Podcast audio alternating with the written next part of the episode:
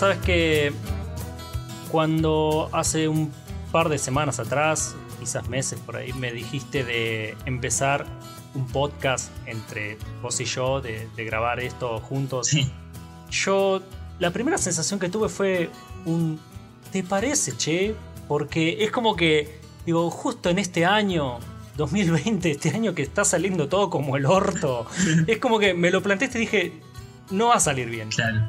Fue la primera sensación que tuve, digo. Sí, completamente. No, no, no hay forma que salga bien.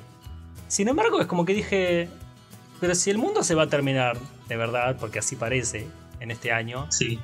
Bueno, por lo menos decir de, que llegamos a grabar un par de veces y no salió bien. Pues, quizás no, no salga bien, entonces, pero decir, bueno, pero por lo menos lo hice. Llegamos al programa 3 y decimos, no, loco, esto, esto no, no, no servimos para esto. Tenés que hacer con Ángel. Y. Pero es como, es eso, es lo que decís vos, es, bueno, loco, pero lo hice.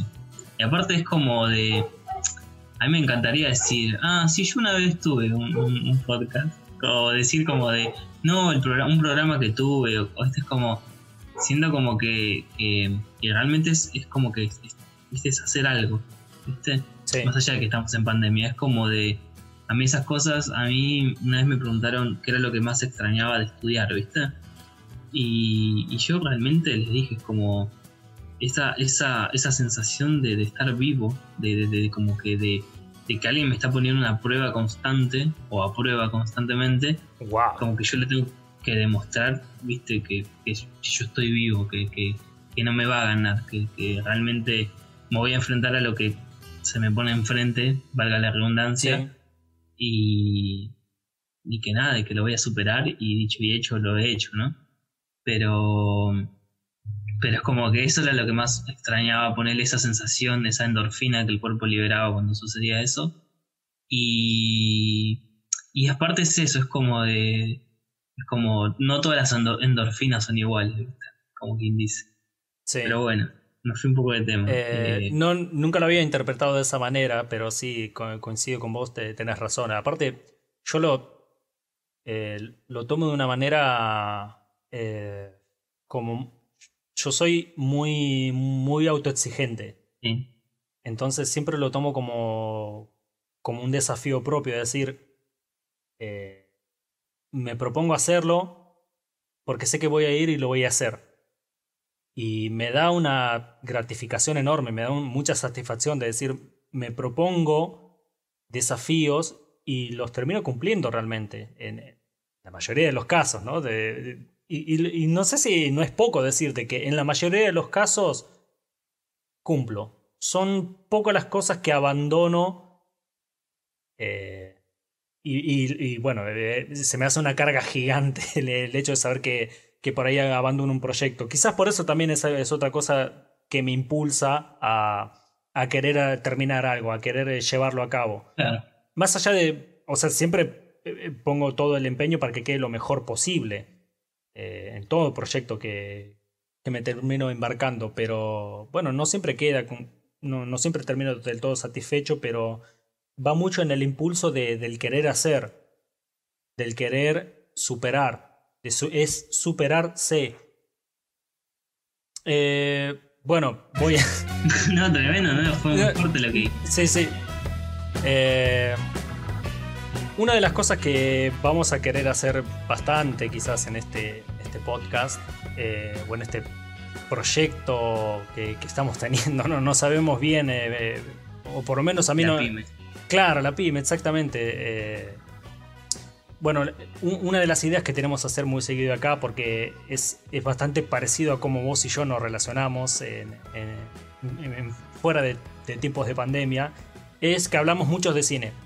Nos recomendamos muchas películas, eh, acabo de ver esto, mirá lo que está bueno, eh, o, hablamos de esto no me gustó, por qué una película sirve, por qué otra no, qué, qué hace a un clásico un clásico, qué hace un buen actor, lo que es, hablamos de directores, géneros, eh, rarezas, hablamos del cine en general desde un montón de lugares. También hablamos del cine que no nos gusta, o sea. sí, completamente. no, no somos. Eh, no sé. aduladores de, todo lo que se pone en una pantalla. Hay cosas que simplemente yo siento que no funcionan o para a mí, eh, en un sentido personal, no me pegan, no gustan. Y, bueno, así mismo todo el tiempo estamos dando opiniones. Eh, entonces, a lo que iba es que una de las cosas que quizás vamos a estar queriendo hacer muy seguido, probablemente, eh, en este podcast, es hablar sobre películas, series, eh, movimientos, eh, géneros de, dentro del cine y demás. pero todo esto me llevó a la pregunta de decir, ok, pero ¿cómo, cómo, podríamos recomendar, si, si, para quien escuche esto, de hacerlo como atractivo ¿no? la, mención de, una película o de una serie para, para, realmente eh, atraer, no, te digo atraer un público, sino realmente cómo llevar una buena recomendación, cómo darte en bandeja y decir, che, mira, eh, esto vale la pena que lo veas. Entonces... ¿Qué es lo primero? Claro, sí. Entonces pensaba esto de eh, me gustaría por ahí que si habláramos un poco de qué te parece a vos, eh, porque eh, realmente no sé si alguna vez lo hablamos, es como que... Eh, no sé si la exactamente. Es que coincidimos, o sea, yo te recomiendo algo, vos lo viste, después viniste, me dijiste, che, vi esto, lo hablamos un montón, vos mismo me has recomendado un montón de películas que, pa, me volaron el bocho. Entonces lo tenemos de manera muy naturalizada, pero no sé si alguna vez realmente hablamos de qué es lo que para vos o para mí toma eh, una buena recomendación de, una película o serie. Para mí, de entrada, así te lo digo, sin, sin anestesia, sin nada. Dale. Eh, me la tenés que contar eh, en pocas palabras. No, no, no, no, en esa onda de a lo Twitter, viste, de, 140 caracteres. Sí. Esa, esa, esa, eso me llama por las bolas. Odio que se limiten a las palabras a la gente. Uno, eso. Y dos, eh, me gusta que, que, se, que, o sea, que una persona que te está recomendando algo, en este caso una película, un film, te, te lo pueda resumir en pocas palabras y eso que poco que te diga te atrape instantáneamente. Si a mí no me atrapó instantáneamente, yo no, o sea, puede ser El Padrino, puede ser Titán, puede ser la película que quieras, puede ser Cuidado Hércules Vigila, la mejor película de la historia, que a mí no me la, a mí no me no, la voy a ver, no me va a interesar porque es como no me enganchaste, ¿viste? Y yo creo que esa es la palabra, engancharme con, con la historia, con la premisa, como quien dice. Claro. Yo eh, no sé si tengo muchas pautas en, en cuanto a sí, o sea, se, se, me viene como a la mente por ahí una serie de posibles recomendaciones que podría hacer, pero yo es como que soy más sensible a notar cosas que eh, para mí no van cuando me quieres recomendar algo, porque me sucede que no tomo recomendación de mucha gente justamente porque no me gustan las recomendaciones que hacen. No me pasa con vos, pero por ahí alguien viene y me dice, che, mirate esta película, ¿por qué? Porque a mí me gustó. No, no la voy a ver por eso. Claro, eh, no, no sos parámetro. Claro, exactamente. Y viste, y ya es como que empiezo a diferenciar, bueno, de quién tomo recomendación y de quién no. Entonces, hay una cosa que para mí es sacrilegio, no se debe hacer cuando recomendas una película. O sea, no quiero ir directamente a lo obvio que es el spoiler. Muchos dicen, no, viste, no me spoilees la película. Además, eh, me parece como lo más obvio y hasta en cierto punto no me molesta tanto. Porque muchas veces uno sucede que se auto-spoilea películas cuando lees cosas al respecto. O por ahí la película es un clásico, es tan vieja que ya sabes cómo termina, ya sabes el plot twist. Ya todos sabemos que Bruce Willis está muerto en sexto sentido.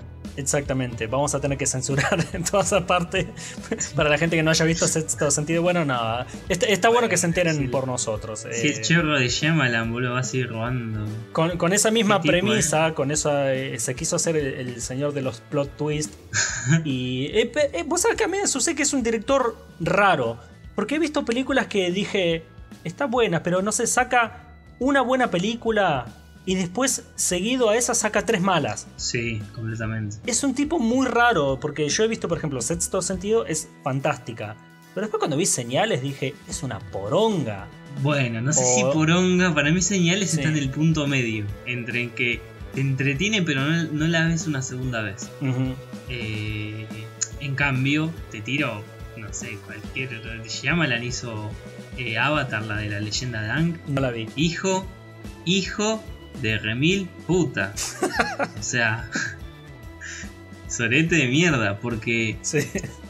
es una verga esa película. Más, más que. Sí. Más para, para el que eh, para el que es fanático. Va, no sé si fanático, pero el que le gustó Avatar la leyenda de Aang es un es asquerosa. Pero aparte están. está. Los live, los live action jam- jamás son buenos. Es muy raro. Es como en el cine está ese mito, como de nadie es una película buena. Debe haber un top de películas buenas live action, pero no, realmente no es un tópico. Son contadas, sí, es, es realmente muy difícil el traspaso a, a live action. Sí, sí, y entonces bueno, viste, entre esas eh, está en, está en esa lista de, de- de- arruinar algo, viste. Es un gran guionista, Sí. es un gran guionista, sabe, sabe.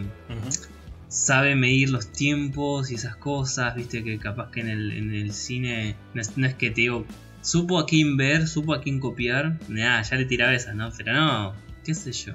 O sea, un día si querés hablamos mejor de Shyamalan, pero creo que es un tipo que tiene mucho que dar, pero creo que elige mal eligió muy mal ciertos proyectos. Hay una película de él que no es muy vieja, que está muy buena, que se llama La Visita. O para mí, a mí me gustó. O sea, es una película que me decís, ¿la volverías a ver? Sí. Porque aparte tiene un... Sí, no, no me suena. Es una... es- te cuento la premisa, justo viene a, lo que estamos hablando. La premisa es básicamente Dale. que son A ver. dos, dos chicos que se van a una nena y un- una... Sí, creo que no llega adolescente, una, una chica, una niña y el, y el- y el hermanito, que debe ser un pibe de, de 10 años, un rubiecito. Que aparte, que, que- o sea, que es rubiecito, se cree rapero. Que es como el, el alivio cómico de la película, porque es una película de suspenso. Y, y se van a, a visitar a los abuelos que viven en otra provincia, que no sé qué, la mamá los manda solos porque seguridad de Estados Unidos, pueden ir viajar solos en tren. Y pero bueno, como que cuando llegan como que los abuelos no se están comportando como viste de lo que de lo que uno diría normal.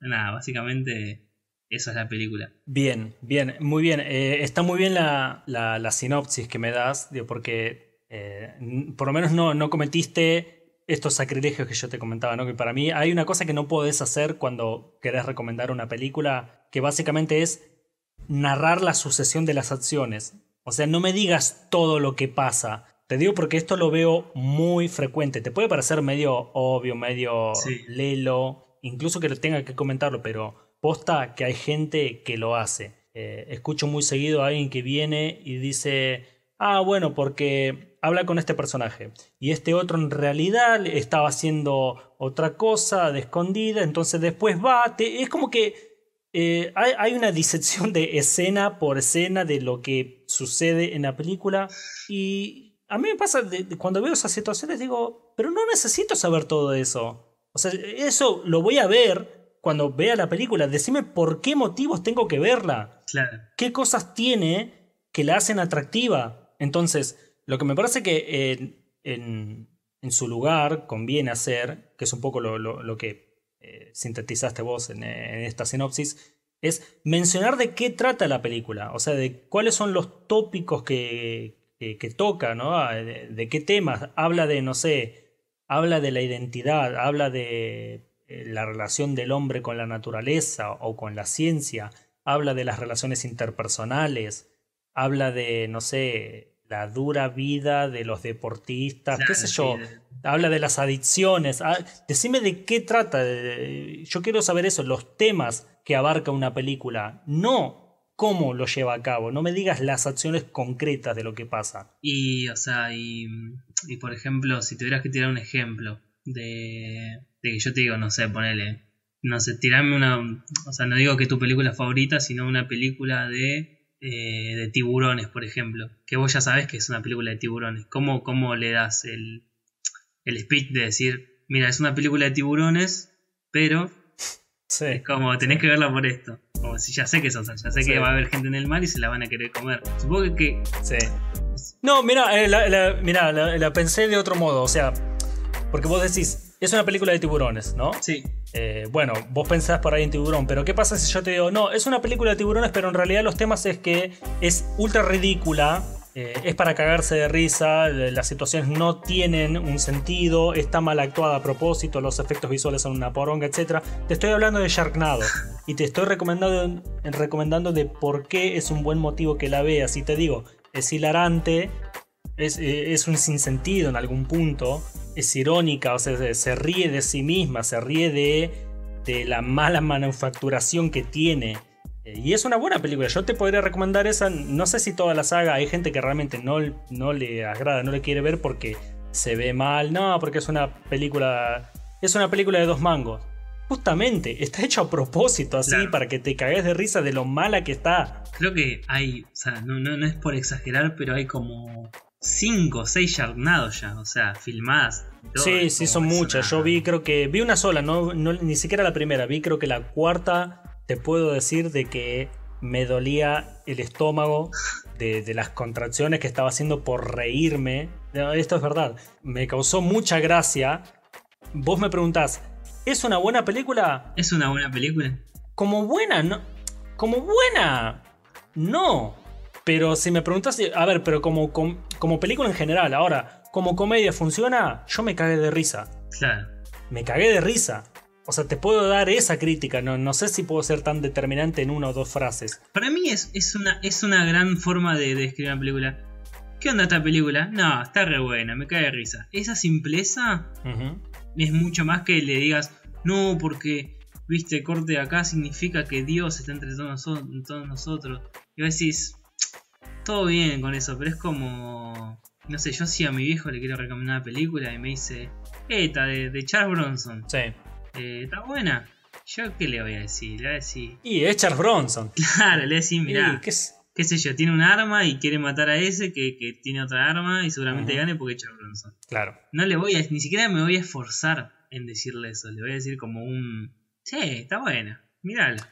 Bueno, ves, eso me lleva a otro punto porque eh, para mí es, es creo que está bueno tener una cierta consideración de a qué público te estás dirigiendo, o sea, a quién se lo estás recomendando. Claro. Porque yo no voy a ir y a, vos y te voy a decir, che, mirate esta de Los Vengadores, porque a mí me gustó. Porque una, una que yo no miro prácticamente películas de Marvel, no, no es que las desprecie, pero... Ay, que no. Ah, claro. No, no, pero no tengo nada en contra del cine espectáculo. Lo hablamos un montón de veces. El cine tiene que tener cierta cuota de, de, entretenimiento. Está fantástico y está muy bien. Pero yo no voy a ver eh, porque si tengo que ver una, tengo que ver las veintipico de películas que ellas son. Porque tenés que entender todo el entramado de referencias y demás. O por ahí, no es que tenés que entenderlo, pero lo aprovechás mucho más si entendés todos los chistes ocultos, las referencias a, las tramas cruzadas, a los, universos paralelos, bla, bla, bla, todo eso. Bueno, eh, se entiende, se disfruta, se saborea más la película, cada una de las películas si ves el conjunto. Bueno, yo no voy a ver el conjunto, no tengo pensado eh, hacerme una maratón de ver 20.000 películas de Marvel solamente para entenderlas por separado. No lo voy a hacer. Entonces, eh, a mí no me gusta, eh, yo obviamente por no verlas no, no sé si las recomendaría, pero si yo de repente sé, ponerle que veo una, ¿no? Y sé que vos no sos de ver esas películas, no te la voy a ir a recomendar.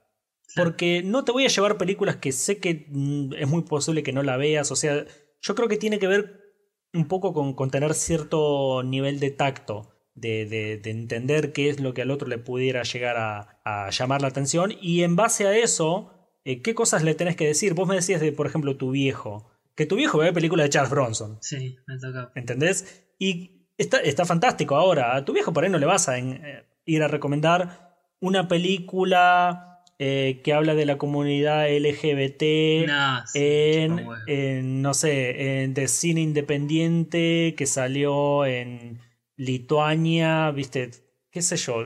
Es como que, pero tiene que ver con eso, de, conocer ciertos parámetros y tener un tacto de decir, esto no lo puedo meter acá. O sea, acá no va a entrar. Mi viejo, por más, por más que yo le dé la reseña, la sinopsis, no, no, no va a comprar.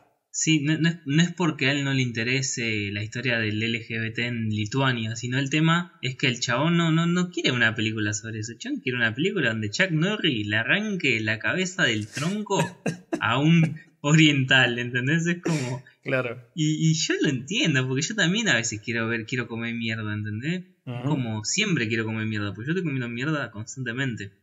Y no de crop, de crop, no sé cómo se dice, croprofagia, creo que Coprofagia. Y no es de crop, sí. Eso, bueno. Y no es de eso, ¿entendés? Sino que es de, de, de, que realmente me gusta lo que quizás a muchos no le gusten, como que también es encontrarle ese, esa vuelta, ¿no? De diciendo, a él lo que está, que directamente es basura, está, está filmado para que sea trash. Claro. Sharknado, por ejemplo, Sharknado, o como quieras decirle. Es como, está filmado para eso, no está buscando ganar un Oscar, no está buscando que su reconocimiento sea en base a, uy, qué buena esta película de, de, un tornado con, con... Que revolea tiburones. Sí, es eso. Es como decís, dicho, así, eh, viste, es como, viste, qué difícil. Qué difícil que la academia le dé un premio. Quizás eso da para todo un tema paralelo que podremos hablarlo en otra ocasión, que es el, el cine.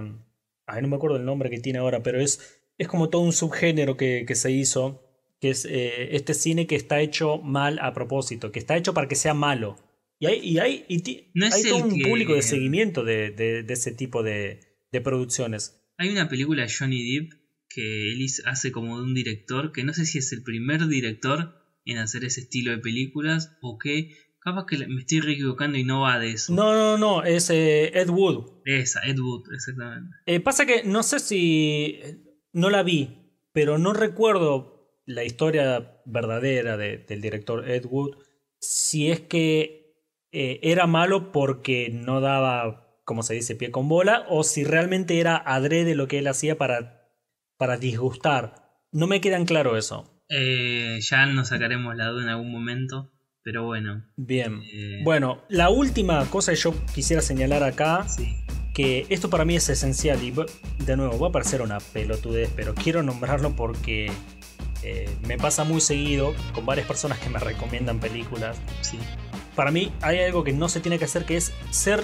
divagante e impreciso a la hora de dar indicaciones para que yo pueda encontrar la película. ¿Cómo los cagaría trompadas? Sí, porque... ¿Cómo los cagaría trompadas? Cuando alguien viene y te dice, la película en la que está este, el, que es medio pelado, que, actúa con el otro, con el colorado, que, que, en la otra película eh, iban en un auto y, viste y vos lo quedás mirando como dame la info. O sea, hay ciertas cosas básicas que yo necesito saber. Claro, claro, pero, pero a ver, hay gente que no sabe el nombre de los actores y está bien, pero mínimo indispensable. Dame el título de la película, decime cómo carajo la tengo que buscar. no me digas nada, sino No me la recomiendes, no te molestes. Claro, no, no. No, porque encima vienen, no, no saben cómo recomendártela. Eh, pero mirala, eh, viste, y después me decís, ¿por qué? ¿Viste? ¿Qué obligación tengo? Entonces, no, mínimo es necesitas proveer información básica para poder ubicar la película. El título, eh, los actores y actrices, el director, eh, no sé, de última el año, el género al que pertenece, dame algo de que agarrarme para que yo pueda salir a buscarla y poder encontrarla. Qué, qué sorete, bueno. ¿Sabes qué? Esto es, esto es, algo súper personal, ¿eh? pero es como. Hay algo que yo me fijo que para mí es muy determinante. Pero solo sucede cuando, cuando ponele hay un acceso a un celular o a internet que es que la otra persona me muestre eh, la portada. La, la, no sé si el póster. El póster, exactamente. Sí. Como que yo le doy mucha bola a lo estético y el póster ya me va a decir sí. mucho. Sí, sí, totalmente. O sea, hay póster hay póster que son muy buenos y vos decís, ¿cómo puede ser que esta película sea una verga, siendo que el póster es hermoso? Eh, la película de la que vamos a hablar hoy tiene uno de los mejores pósters que vi en mi vida, literal. Es como realmente es hermosísimo. Pero aparte es como, ves, es eso, es como, es, como yo veo ese póster y digo, pa, mono, qué, qué belleza. Totalmente. Pero a la, a la, vez es, es como, hay, hay imágenes en Pinterest o en otras páginas o mismo en Google, pones paleta de color, póster de películas y te va a salir miles de imágenes de comparando paleta de colores en la película y que casualmente, dependiendo de la película, varía el color. Es como eso es colorimetría, eso es eh, teoría del color, eso es algo complicado de explicar, pero que es muy agradable escuchar, que ya será en algún momento mejor hablado. Pero no sé, yo le presto mucha atención a los pósters. Porque aparte, al no ver tráiler, pues a mí yo realmente soy muy de esas personas que, que, que quiero que quede bien claro de entrada. Es como, yo no veo tráileres, creo que los creó el diablo los trailers. Muy bien, haces muy bien. El tráiler el tráiler está creado, no sé si originalmente era, era así, pero creo que el tráiler estaba creado para... Esto es un... me lo contó, viste, no sé, el que no sé, el vago el de la esquina, o sea, literal, no, no, no tengo ningún fundamento, sino que es como... Los trailers no se habían creado para los estudios, o sea, de, para, para vender a la película, o sea, para vendérsela literal a alguien, o sea, como a un productor para que te la, te la distribuya. Es como. No sé si se. O sea, y después como que es, es, eso, ese mini trailer se pasó al, público masivo. Creo que es así. Hay un gran por ciento de que me puede estar equivocando. Pero tengo esa data que incomprobable. Hashtag incomprobable. eh, yo asimismo no lo recuerdo. Eh, francamente no, no sé eh, el origen de, de ese tráiler. Sí te puedo decir que Hace un par de años leí un, un informe, era como una opinión en internet, eh, que estaba muy bueno, que hablaba de la cultura del tráiler de los últimos años y cómo cambió, quizás con la llegada de internet, posiblemente con el, eh, o por lo menos la masificación del acceso a internet, cómo cambiaron los trailers en relación a películas de, de otras épocas. Y lo hacía en comparación con películas de ponerle los años 80.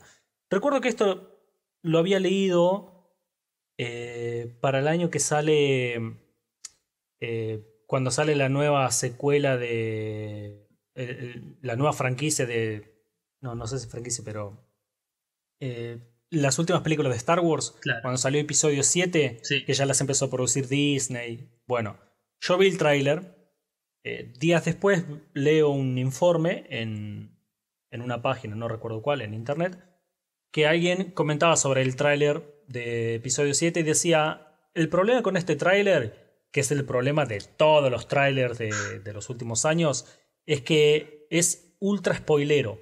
O sea, te meten las mejores o las más llamativas escenas de la película y ya te condiciona de que vos vas al cine esperando ver eso. Sí, completamente. Entonces, eh, daba puntualmente el, el ejemplo de, de episodio 7 porque era la vuelta de Harrison Ford como Han Solo, aparece Chewbacca, el halcón milenario, o sea, era reempalagoso en lo nostálgico, entonces invitaba a que mucha gente volviera a ver eso, ¿viste? Ir a ver eh, el viejo Star Wars que se conectaba con, con, esta nueva historia y demás. Y muchas de las escenas de batalla que se ven en el tráiler son las escenas que principalmente se esperaron en la película. Sí, son los puntos altos. Y Exactamente, entonces yo sentí, ah, y, de verdad que eh, cuando leí esto me hizo evaluar lo que yo había presenciado cuando, en la sala de cine, porque la fui a ver, es que dije, es cierto, yo es como que fui recontra preparado a ver esas escenas y como que bajé la atención en el resto de la película. No, no es que no me gustó, no es que no le presté atención, sino como que, no sé, mis neuroreceptores de de endorfina o de ya no sé qué, qué hormonas, viste, como que se apagaron en ese momento. Sí. Entonces, eh, no es que vas con cero expectativas, vas con expectativas muy específicas. Y por eso mucha gente también sale decepcionada, no, que la película esto, que la película lo otro, demás. Eh, entonces, eh, sí, yo coincido con vos de que los trailers se han berreteado mucho en los últimos años, porque aparte, en este mismo informe, y me hizo entender la diferencia, lo comparaba con trailers de eh, la década del 80, por ejemplo, y hay uno que es totalmente distinto y que desde entonces, después de ver varios trailers más en comparación, se convirtió en, en, mi trailer de cabecera, que es el de la película El Resplandor de Stanley Kubrick. sí. El tráiler es muy simple, son aproximadamente, creo que, no sé si alcanza el minuto eh, de proyección, es muy corto el tráiler, que es la cámara ubicada en el centro del pasillo frente a las puertas del ascensor. Entonces vos lo único que tenés es una toma eh, continua, no, no tiene cortes, es una sola, una única toma continua, si está capturada, digamos, en lo que se llama slow motion, ¿no? Lo que acá mal dicho eh, se dice cámara lenta, Eh, yo digo que está mal dicho porque vos ponete a pensar de que el término en inglés es slow motion, que quiere decir movimiento lento. Acá le llamamos cámara lenta, lo cual es, eh, conceptualmente es al revés, porque la cámara en lugar de trabajar lento, está trabajando más rápido, el doble de rápido, porque está sacando más cantidad de cuadros por segundo. Mirá qué datazo que, no tenía. ¿eh? ¿eh? la cámara trabaja más rápido, el fílmico, o, hoy en día las cámaras digitales, ¿no? Eh, obturan eh, mayor cantidad de veces en un segundo, lo cual esas imágenes vos después las, digamos, las ralentizás para que calcen en el frame, en lo que se llama la frecuencia de cuadro estándar, que es el 24 cuadros por segundo en el cine. Entonces, eh, la cámara está trabajando más rápido y acá se le llama cámara lenta. Pero bueno, lo que en realidad es lento es el movimiento. Vuelvo al tráiler este. Eh, se ve una toma de movimiento lento en slow motion cuando las puertas del ascensor se abren y caen litros y litros y galones de sangre. Hermosa, hermosa escena. Fantástica, o sea, pero bueno, el tráiler es eso, es una única toma, cae toda la, sangre, cubre todas las paredes del pasillo, incluso... sí, exacto. Eh, bueno, termina de, tapar todo, incluso chorrea el lente de la cámara, mientras pasan los créditos, ¿no? Mientras pasan los, títulos, el nombre de la película, dirigida por Stanley Kubrick, Jack Nicholson, Shirley Duvall, viste los nombres de los actores y actrices. ¡Pum! Cierra, es eso. Yo veo ese fragmento de un minuto, a pesar de que yo ya conozco la película, ¿no? Y me encanta.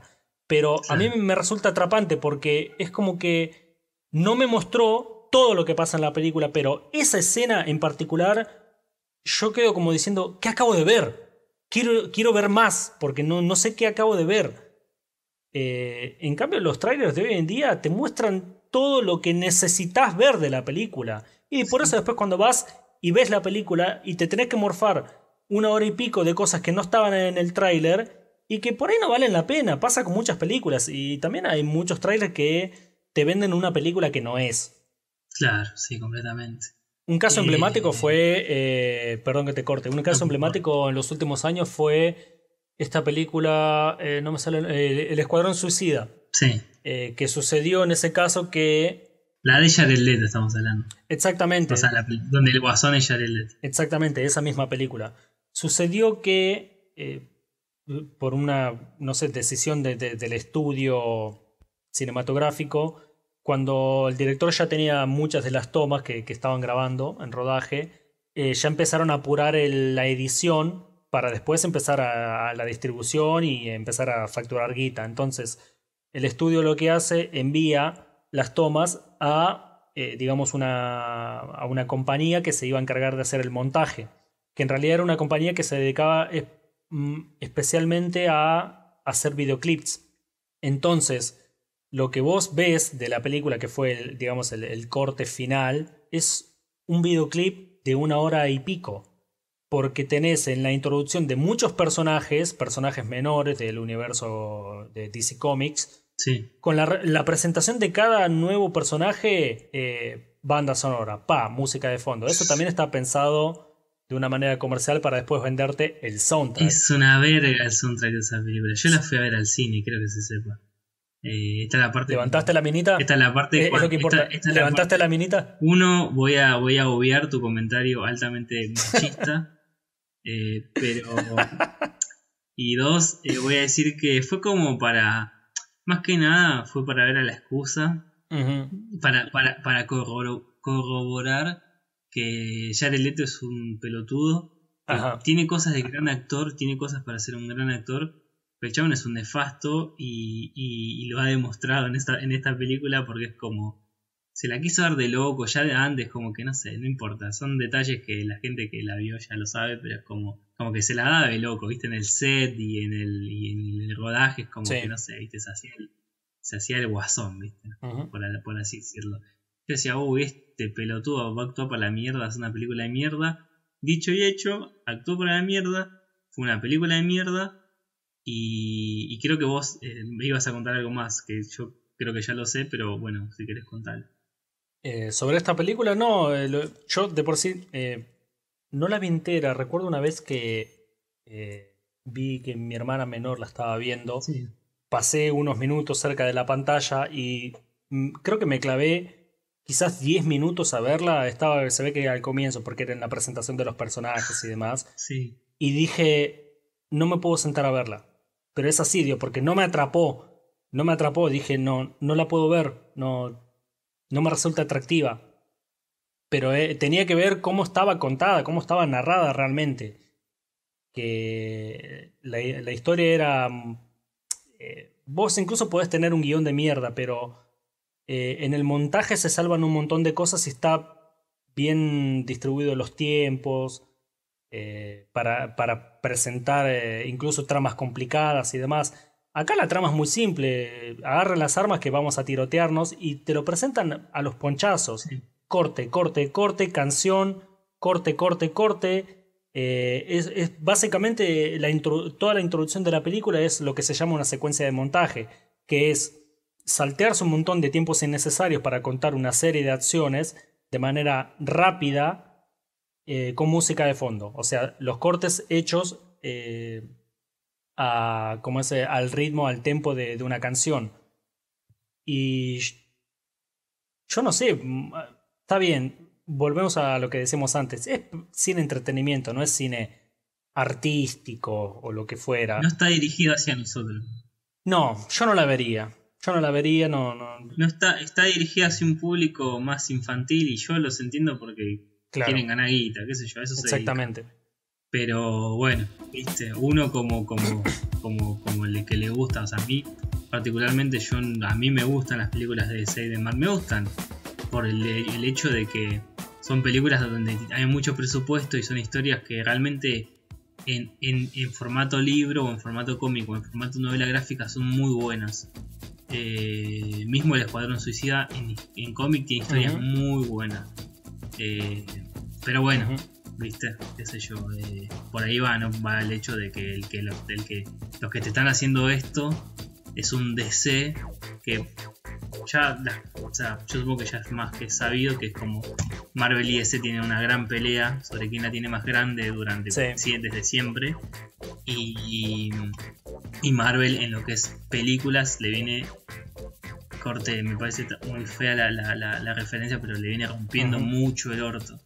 Corte, le viene, se lo- le viene corte, eh, es como Marvel básicamente pasó de ser nada en comparación a DC que tenía personajes como Batman y Superman a viste a tener a Iron Man, ¿entendés? A Iron Man hace 20 años atrás no lo conocía nadie.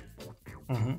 Ni siquiera muy tan lejos, creo que 15 años atrás No, No conocía a ver, nadie Iron Man. Yo recuerdo Todo. de Iron Man, de chico yo vi un par de veces el dibujo animado, pero me parece que no es tanto. Porque Iron Man hoy en día es uno de los personajes fuertes de Marvel. Sin embargo, pienso en otros personajes que sí eran realmente mucho menores, porque hasta eh, incluso los cómics ni siquiera los lanzaba Marvel, sino que los lanzaba por ahí algún sello que pertenecía a Marvel, los lanzaban de manera indirecta. Y hoy en día hemos visto películas de Doctor Strange, de Ant-Man, ves personajes eh, Deadpool. Deadpool también, o sea, Deadpool eh, eh, no, no era uno de los personajes principales en el cómic de, de la línea Marvel. Pero ves, ahí, ahí va por el lado de que con el Escuadrón Suicida quisieron hacer la de Deadpool, ¿viste? Ujú. Quisieron hacer la de la de la de la comedia, Claro. la del tiro fácil, la de la de la sangre Ujú. explotándote en la cara, la de esta esa muy mucha teatralización, creo que tiene Marvel y mucha comedia, lo que le Claro. funciona a Marvel. Porque básicamente es como es su toque y que DC haya querido hacer es como, este, ese es la, la- esa clásica frase pedorra que usan los músicos que es como de... O sea, te doy mi instrumento, pero no vas a tocar como yo, ¿viste? Como... Eh, ¿Qué otra? ¿Qué, qué gente de mierda el músico, ¿no? Pero bueno, vamos a hablar mucho, vamos a hablar mucho de música También. también, pero bueno. Eh, va por ese lado. Es como le salió muy mal. Salió muy mal esa película. Gastó como que te diga, no sé, 100 millones y recaudó 90. Corte. Sí, bueno, pero recaudó una banda, sí, pero para ellos no es una banda. Para ellos es guita. Eh, para ellos, cuando uno dice ellos, es básicamente estos burgueses monopolistas de, de, de- de- de Hollywood o quien sea. Que básicamente todas estas productoras, estas grandes cabezas de productoras que manejan La industria, básicamente, o por lo menos la industria, en Hollywood, que nos guste o no, digamos que es la industria más eh, eh, culturalmente dominante de algún modo. O sea, se ha, repartido a lo largo del mundo y es increíble la, influencia que tienen eh, en las culturas de, otros países.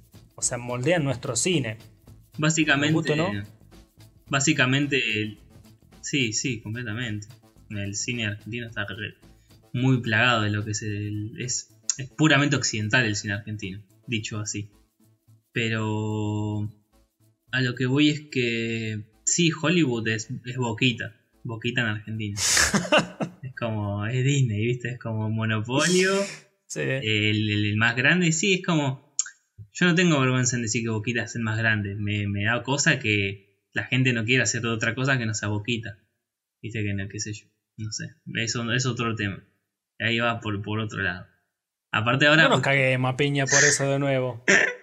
yo sé que me tiré esa chicana porque yo soy de boquita. No, no, no me tires eso. Yo soy de San Lorenzo, quiero que se sepa. Pero bueno, eh, dicho eso. Dicho eso. Sí, bueno, bueno. Hablamos de, lo que aquí nos trae el día de hoy, me parece. Hicimos una intro bastante larga, pero. Bastante larga. Me parece. Pero me parece que eran cosas que se tenían que. se tenían que decir y se dijeron. Y se dijeron, puta madre. Bien, bueno, eh, hace ya no recuerdo cuánto tiempo, pero debe ser un par de meses que yo en una charla casual que hemos tenido, porque nuestras charlas son así, te he recomendado una película, una película del régimen comunista, se podría decir. Soviético. Eh, en ese entonces era eh, parte de la Unión Soviética todavía. Sí, exactamente, soviético sería el término. Es como que si me preguntas por qué hablo de esta película, eh, tengo ciertas razones, eh, ciertas razones ¿no? que, podría mencionar y las voy a ir mencionando, pero quisiera empezar preguntándote a vos de por qué vamos a hablar de esta película, porque yo recuerdo esto. Eh, recuerdo que vos me insististe que querías que yo hablara de la película, lo cual, a ver, estoy de acuerdo que es una película fantástica y me encanta, pero voy a esto, que es una película fuerte es muy dura. Súper dura. Creo que es, creo que es importante de ver también. Entonces yo entiendo la importancia y es uno de los motivos por los cuales quisiera hablar de, de esta cinta. Pero puntualmente, ¿por qué vos querés hablar de...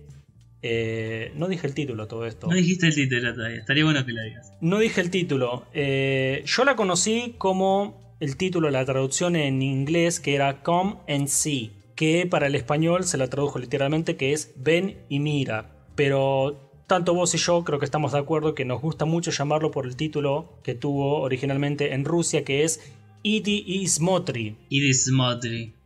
Idi Ismotri.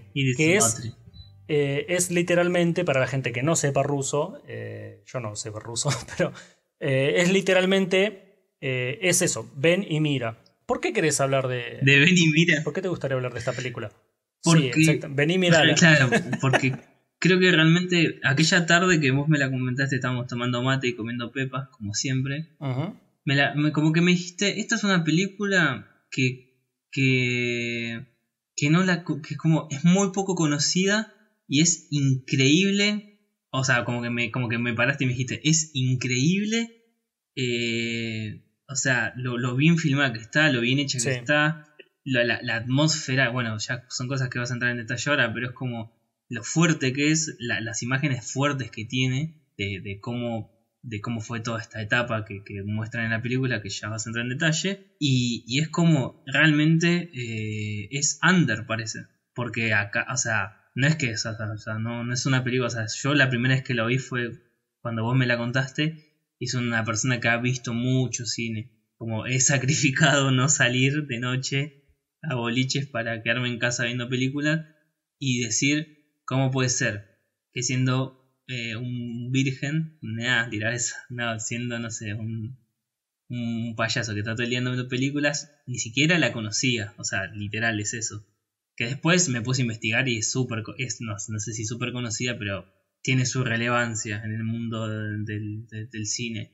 Pero, pero me, me llamó mucha atención y cuando la vi dije, esto de esto hay que hablar porque realmente es, es, es, hermoso. O sea, es como es algo tan, tan feo que, que, se, que pasa al otro lado. Eso, eso, por eso quiero hablar.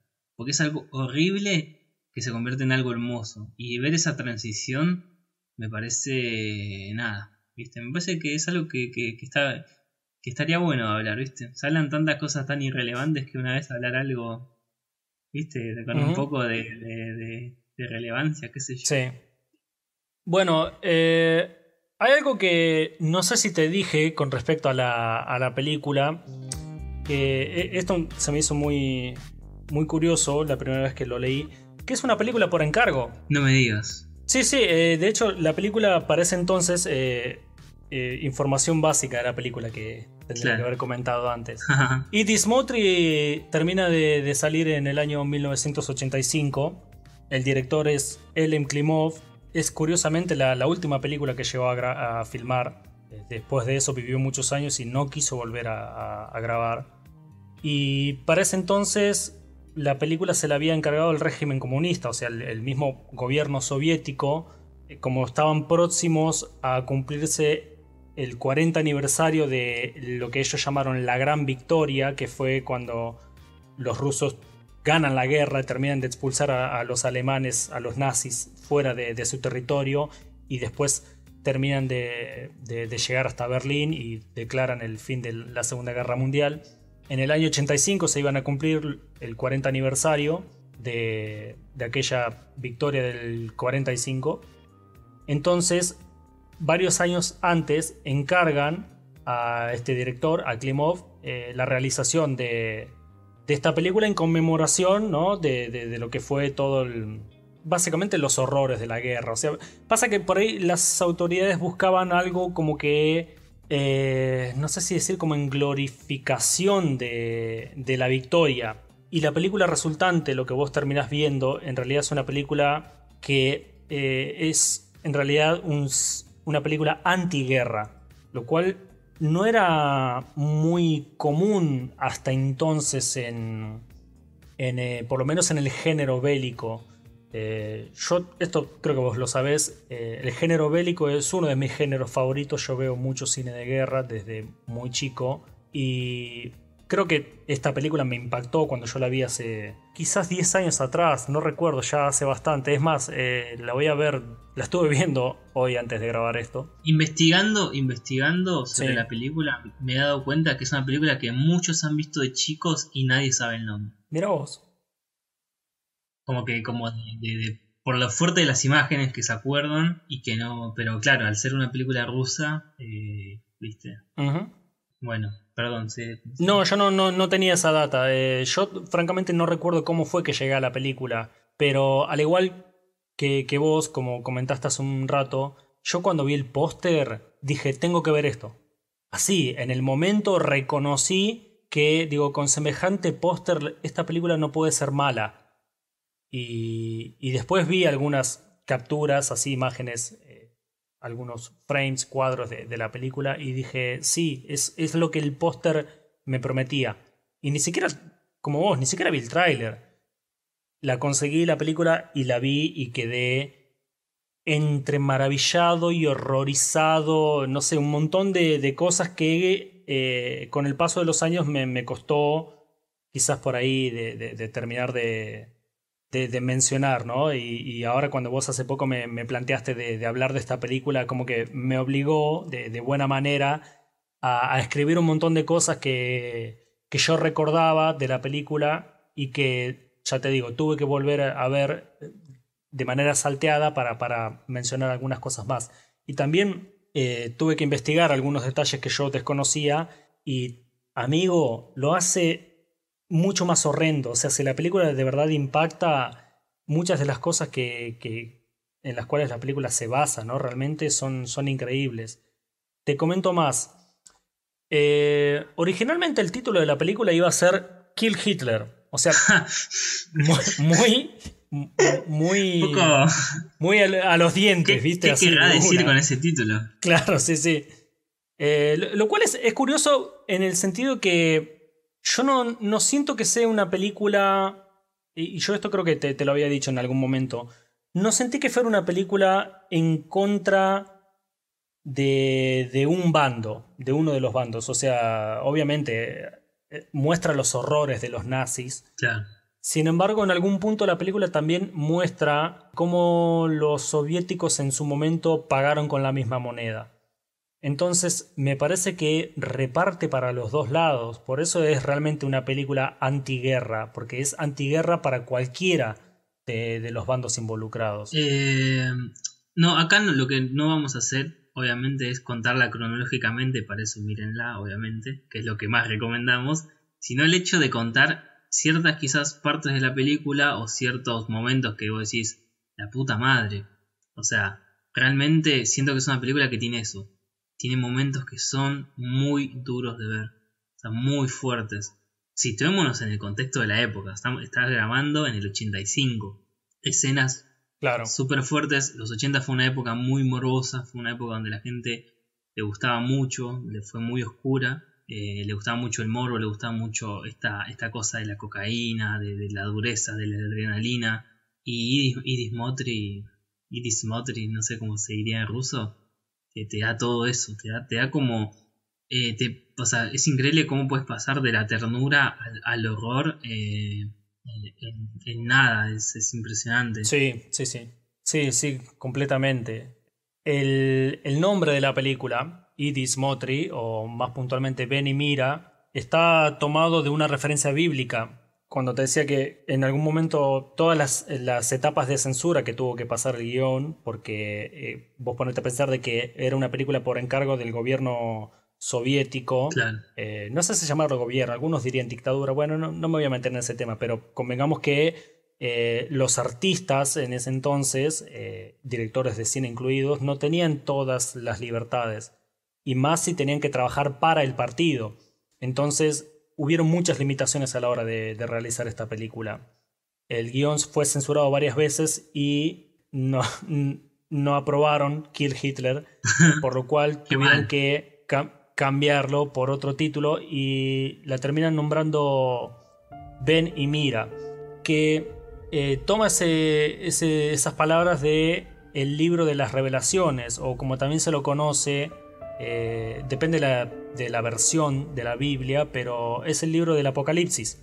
Más puntualmente en el capítulo 6, donde el narrador, eh, no sé si estaba narrado desde el punto de vista de un apóstol o quién, pero el narrador hace la invitación eh, de decir, ven y mira la destrucción causada por el paso de, los cuatro jinetes del Apocalipsis, de cómo arrasaron la tierra y hay mucho de ese espíritu en la película. Cuando vos la ves entendés claramente el título, entendés a qué se refiere, entendés a qué va. Esas tres pequeñas palabras te, lo resumen todo realmente de, los horrores que, que, estás a punto de presenciar en la película. Yo, perdón, ¿escucho grillos? Sí, estás escuchando grillos, es exactamente eso. Tenés que fumigar, negro. Es que bueno, estamos, este, yo estoy grabando en pleno campo, o sea, si se me escucha un poco, un poco rasgado es porque básicamente estoy arriba de una vaca y como decís la gallina corte ahí, viendo si hace, si consigo señal. Pero bueno, si esto, estos, estos campesinos puros, acá, acá no van a encontrar burgueses, esto es calle de tierra, esto es así. Somos gente que casi como como les gusta, le gusta el cine de, de, culto o el cine under, también eh, nos gusta escuchar a Jorge Cafrune. Eh, sí. Conocido comunista, conocido comunista Jorge Cafrune. y, y nada, y tomar unos verdes ahí, y hablar ahí. Hablar un poco así, escúcheme. Pero a mí, ¿sabes lo que me pasa con lo que me pasó con la película la primera vez que la vi? Que no, o sea, como. No para la película. Realmente parece que está, filmada por, por, estos nuevos directores, este nuevo cine. Eh, que esas, esas películas que como que están. o sea, como que es golpe, golpe, golpe, golpe. Es como que no, no. O sea, los respiros son muy pocos, pero a la vez, a la vez es eso, es como de. Te ponen esa, es, es decir, esta gente pasó por esto, loco. Y, o sea, y esta es una de, las, de todas las historias que pasaron en esa en estas guerras de mierda. Que vamos, vamos a empezar hablando a, decir, a, bajar línea política, pero bueno, de entrada, todas las guerras son, son pelotudas y son de mierda. Eh, y, y realmente los que propician que una guerra suceda muy rara vez terminan eh, en el campo de guerra o terminan eh, muertos o terminan presos o, lo que fuere. Es como realmente los que mandan a morir a otros son los que menos sacrificios hacen y, todo en pos de una nación que no existe. Porque si te pones a pensar, viste, qué sé yo, es todo, muy... Eh, todo muy relativo, pero no me voy a meter en eso, sino que en lo que me voy a meter es en que es eso, es, es me gusta esto de, de que decís de que de que es como de, no te muestra malos y buenos, te muestra gente sobreviviendo a, lo, que está, lo que le está pasando en ese momento. Aparte de que el protagonista es un niño, eso, eso no lo dijimos todavía. No, no, no, no. El protagonista es, es un, un preadolescente. Sí, sí, exactamente. Es un chico que el actor en ese entonces, bueno, interpreta a un joven de, de su edad. Tenía 13 años cuando grabó la película. Vos sabés que eh, cuando era un nene, muy chiquito, el director, Ellen Klimov, eh, le tocó vivir junto con, su madre y, su hermano bebé, ¿no? bebé de brazos. Tuvieron que cruzar el río Volga en la batalla de Stalingrado. tuvieron que cruzarlo en una balsa cuando estaban evacuando la ciudad porque se venían las tropas eh, nazis que prácticamente bombardearon la ciudad, la hicieron añicos, la, la despedazaron toda y millones de personas murieron en, la batalla de Stalingrado eh, y muchos civiles. Entonces, cuando las tropas nazis estaban muy cerca de la ciudad, el ejército rojo, el ejército soviético, empezó a evacuar a la gente y no tenían barcos suficientes y los pasaban en balsas al otro lado del Volga. Entonces Klimov eh, fue uno de los sobrevivientes de, aquel episodio. Él, y por eso te digo, cuando me enteré de esto me, resultó increíble porque la película fue dirigida por alguien que sufrió los horrores de la guerra en carne propia. Entonces, eh, algunas de las cosas que se ven en la película son realmente experiencias de vida que el director llegó a plasmar en su película. Eh, vos sabes que también al comienzo de, de la carrera, de su carrera filmográfica, eh, este tipo hacía principalmente comedias. Yo eso no, lo sabía antes, eh, lo cual es, es, muy significativo si te pones a pensarlo. Hacía muchas comedias y, sátiras políticas eh, que cuestionaban toda la, burocracia comunista. O sea, pero digamos que eran películas que era jodido cuestionar al régimen comunista. Entonces, si el tipo pudo vivir después de eso, era porque tenían un aire más bien casi inocentón. Claro. ¿Viste? No, no, era una crítica mm, eh, seria de raíz, sino que eran casi películas, era sin entretenimiento. Eso es durante su primera etapa de director. Incluso no, le, no le, va muy bien realmente. Algunas de sus películas sufren de todas formas censura, eh, postergan la, fecha de, proyección. No, no, no, le va muy bien en los primeros años. Sin embargo, para el año 1980 su mujer, eh, que también era eh, directora de cine, Larisa Shepitko, ellos se conocieron en, el Instituto de, Formación de Cine. esta mujer muere en un accidente de tránsito mientras filmaba un documental. Sí, sí. Entonces, Klimov filma un tributo de aproximadamente 25 minutos en su memoria y además abandona otros proyectos para poder completar la película que ella estaba haciendo. No. Que se terminó. Sí, sí, se, tituló eh, Si no me funciona mal mi acento ruso, Proyanie.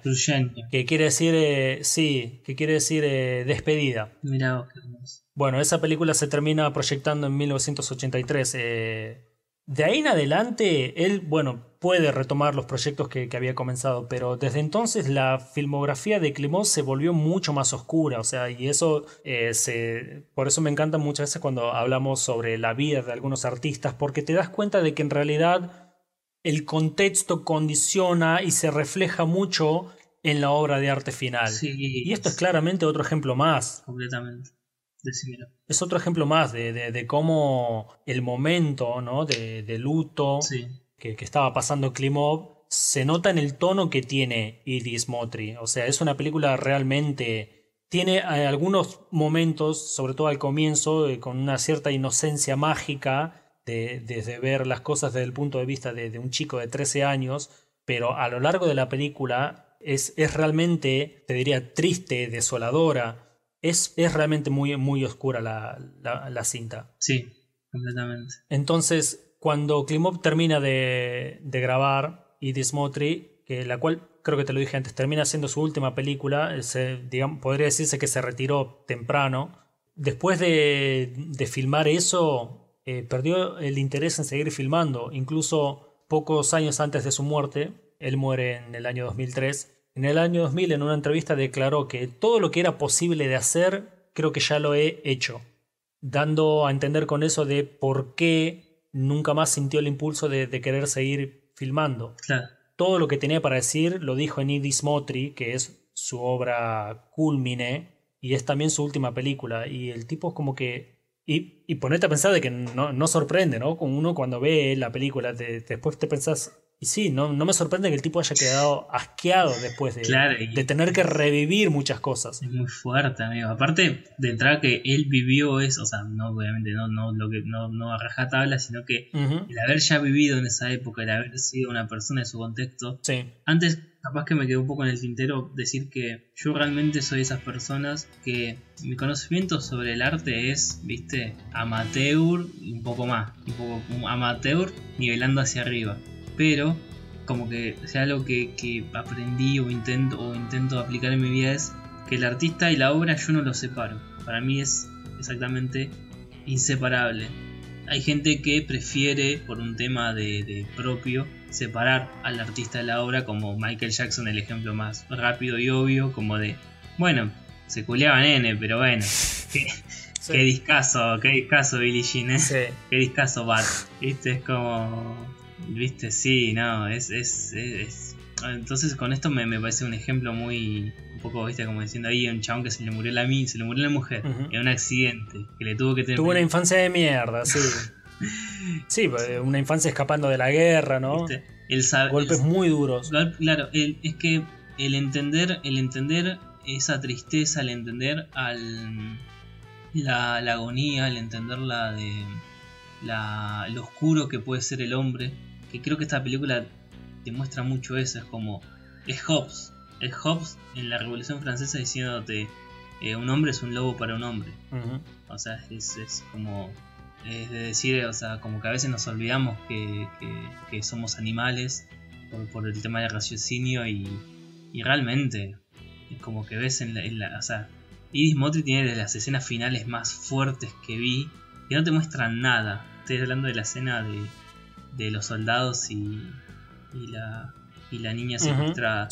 que, que, es como que yo cuando esa escena me, me agarró una, una. Algo, algo en la boca del estómago, decís, esto, esto que acabo de ver es como. es mucho, es como. No estaba preparado para ver algo así y la película ya te, ya te va, porque no venís de, de, de, de ver cosas bonitas.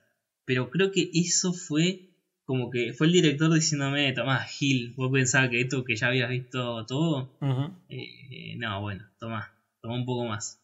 Y no, y no lo hace gratuitamente, no lo hace para, como en otros géneros, para buscar el impacto, ¿viste? No lo hace para, para llamar la atención. Básicamente es un retrato de lo que sucedió. Sí sí, sí, sí, totalmente. No, no tiene ahí, digamos, una búsqueda gore, viste, de, del impresionar por querer impresionar y ya. O sea, no es un, es un, un cinemondo o un, un documentary corte, no, no.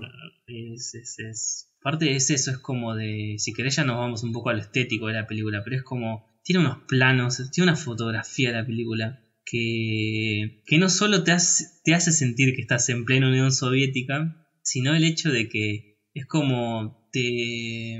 no sé, tiene, muy hermosos lugares, o sea, literal, hermosos no en un sentido de que son lindos porque son verdes, son montañas y son árboles, sino va un poco más allá de eso, un poco más allá de que eh, son eh, paisajes de la naturaleza, o sea, es algo sacado de, está filmado en, en no en un estudio, está filmado al, em, eh, no sé cómo se, dice la palabra, pero bueno, afuera de un estudio, pero en exteriores, ahí va. Claro. Eh, y, es como decís, loco, qué, qué hermoso este contacto hombre-naturaleza y que encima, eh, viste, o sea, atravesado por la violencia. Y por una violencia que, que, es, que es como de, plena guerra, que es una violencia de, de supervivencia. No sé, me, me, me, me, parece, no sé, no sé quién fue, el, no sé si fue el mismo director, el director de fotografía, pero la verdad... No, no, no, no, no, no fue la misma persona, habían colaborado antes en, otros proyectos anteriores, pero no, es también, es cierto lo que decís, es muy bueno el trabajo de, no me acuerdo ahora el nombre, pero el, el trabajo del director de fotografía es, es realmente muy bueno porque hace, hace a, la estética de la película que yo eh, personalmente quiero dejarlo para más adelante, te, voy a hablar de, cuestiones más técnicas y, por qué eh, son cosas a las que hay que prestar atención, que incluso las vas a notar por más que no te des cuenta. Eh, esa es, la fuerza que tiene realmente, pero te las dejo para más adelante porque ahora te quería comentar otra cosa.